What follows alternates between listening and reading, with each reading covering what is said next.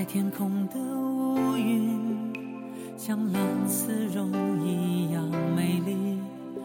我为你翻山越岭，却无心看风景。我为你翻山越岭，无心领略路上的风景。爱情是什么？就是让你笑，让你哭，让你自己不像自己。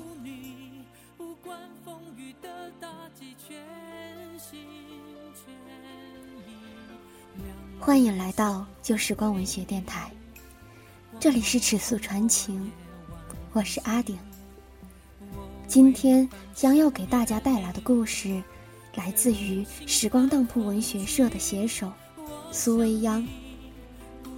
这个故事的名字叫做《我给你最好的爱是手放开》。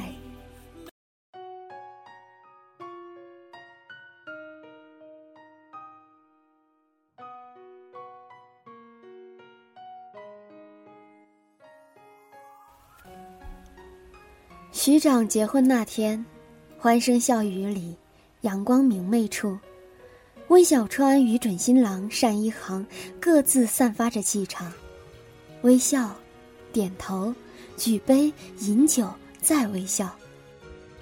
看着这情形，我以为小川会呵呵的傻笑着撑完整个婚礼，哪知新郎刚转身到别处敬酒，他便掩着眉眼，哭了。他对我说：“兄弟，你看，我的长长要嫁人了。”声音哽咽的，像患了一场重感冒。我当时无言以对，只能拍拍他的背，然后再与他举杯推盏，酩酊大醉。其实。我百思不得其解，小川怎么就能舍得？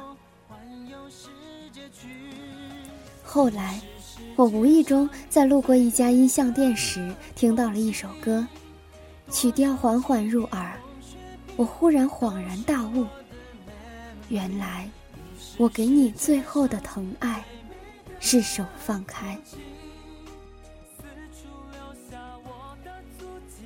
我推开音像店的玻璃门，问伏在桌上睡眼惺忪的女孩：“打扰一下，能告诉我这首歌的名字叫什么吗？”女孩轻轻的打个哈欠，告诉我：“哦，那是一首很老很老的歌了，李圣杰的《手放开》。”我点点头，道过谢就退了出来，然后从兜里。摸出手机给徐长打电话。电话是单一行接的，他说：“徐长现在很幸福。”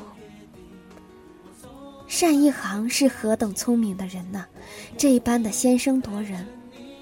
我也不便再说什么，于是匆匆的挂了电话。晚上的时候，终于把窝在温家酒窖的小川拖了出来。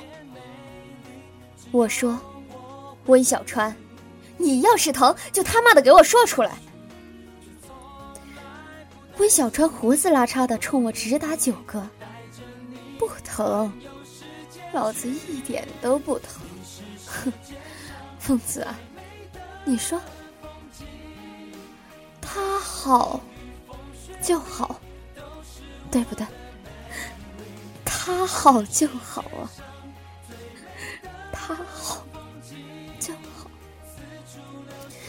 说着说着，眼泪便大颗大颗的往下砸。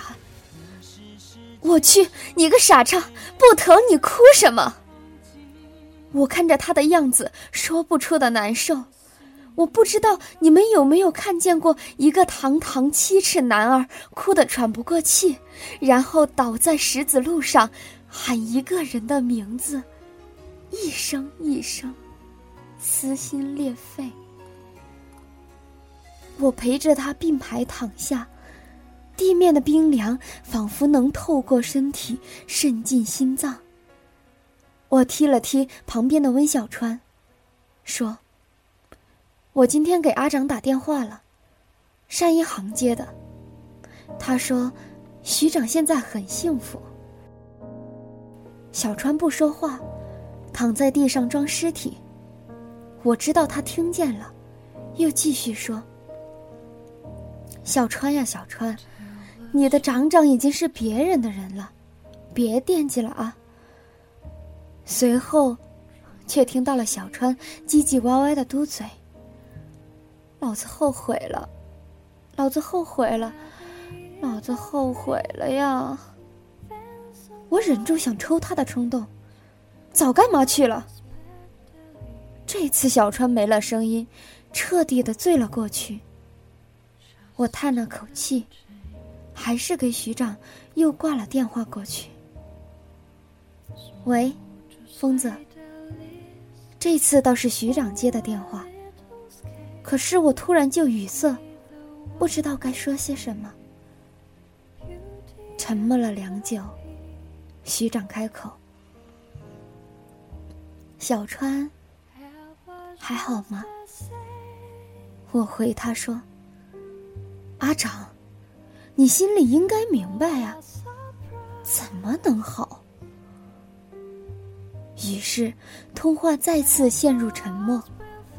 我望了眼旁边的小川，最后理了思绪，问徐长：“阿长啊。”你和小川，怎么就成了这样呢？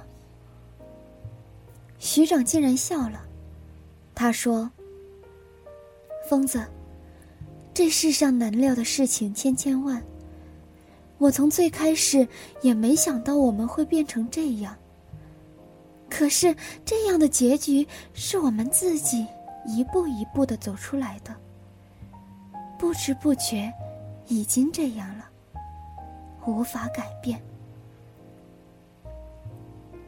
我被他说的有些糊涂了，突然想到往常看过的泡沫剧里狗血的剧情，问他：“阿长啊，你不会和小川是失散多年的兄妹吧？”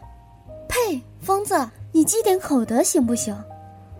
徐长隔着电话唾弃道，默了，又说：“疯子。”有些事情，不是我们能左右的。就像爱情，我觉得单一航他对我好，我喜欢他，所以才嫁给他。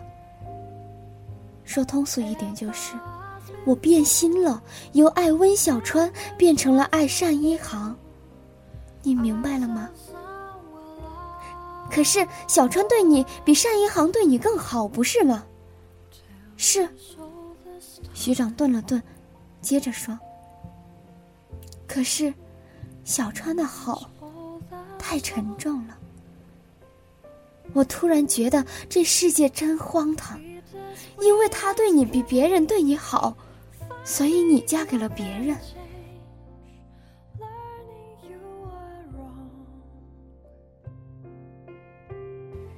早上五点钟，被哐哐的雷门声吵醒。我打着哈欠去开门，门刚开了一条缝，拳头就探了进来。然后我捂着生疼生疼的鼻梁，看着来人，破口大骂：“温小川，你还有病吧你！”温小川突然猩红着眼笑了，边笑边说：“陆枫，老子跟你绝交！从今天开始，我温小川没你这个兄弟。”说完便摔门而去。我还没来得及出去拦，电话铃声又响起。我捏着手机，咬牙切齿：“有屁快放！”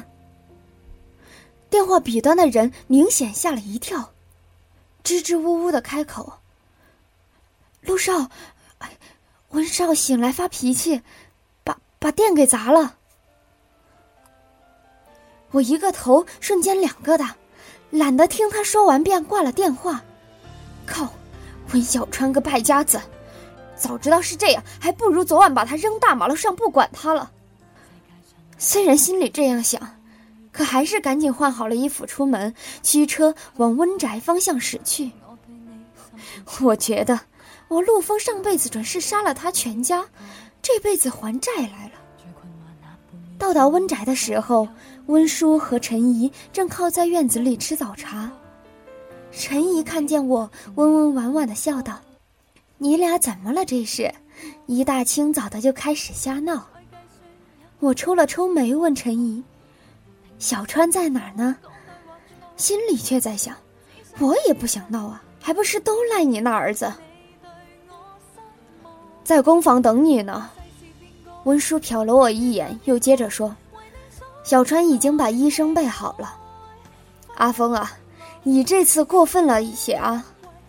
我规规矩矩的点头：“是温叔，我错了。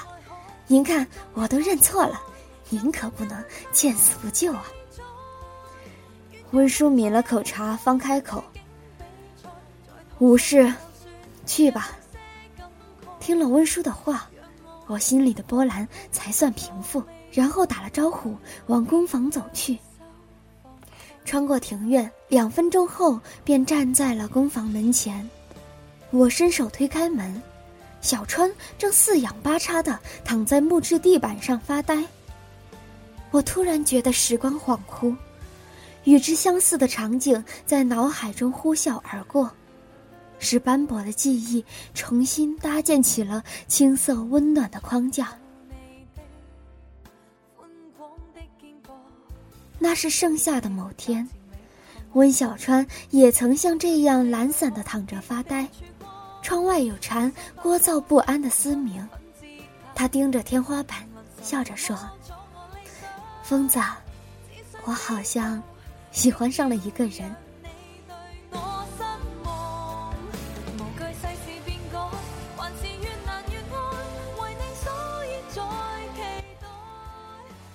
疯子，我疼。飘远的思绪被这样一句话拉回，同样的场景，同样的人，物没飞，人没飞，可到底还是有某些东西不一样了。我心里一抽，却无法安慰他。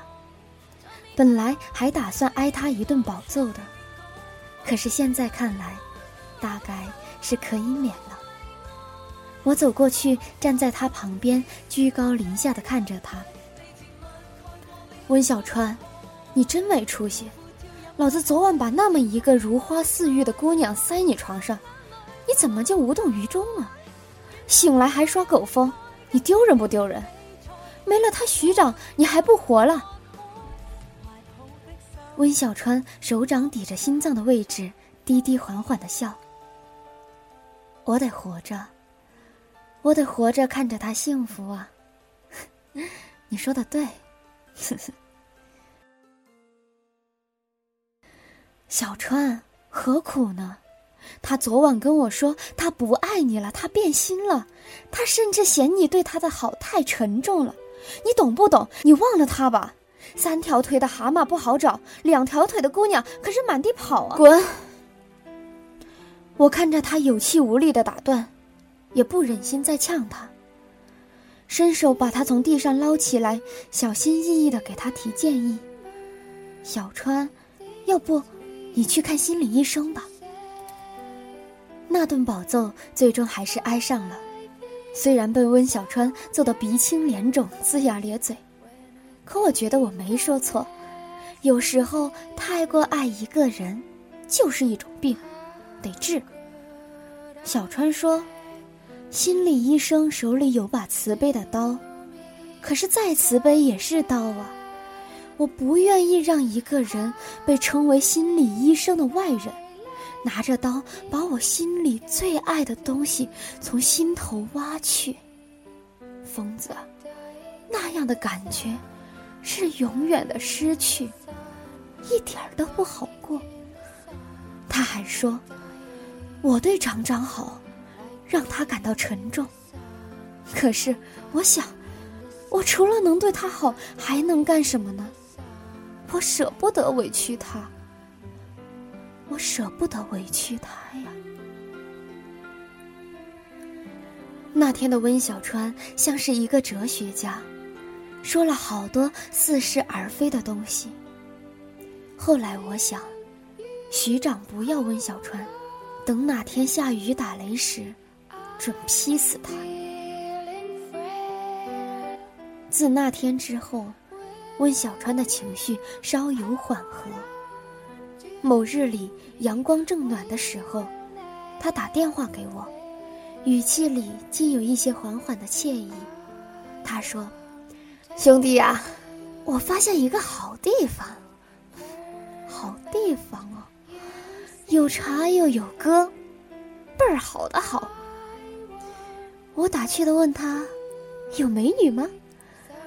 电话那头的人略微沉吟了一下，然后笑呵呵的开口：“这家音像店里的小姑娘蛮有趣的，漂亮不漂亮我还真没看清楚。她呀，总是一副白头睡不醒的样子，挺好玩的。”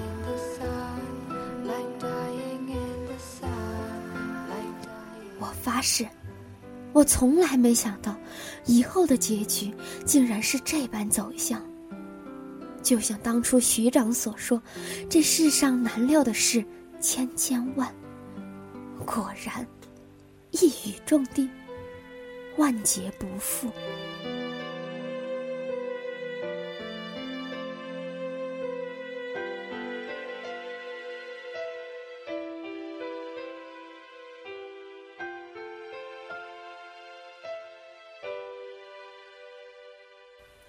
好了，今天的故事就讲到这里了。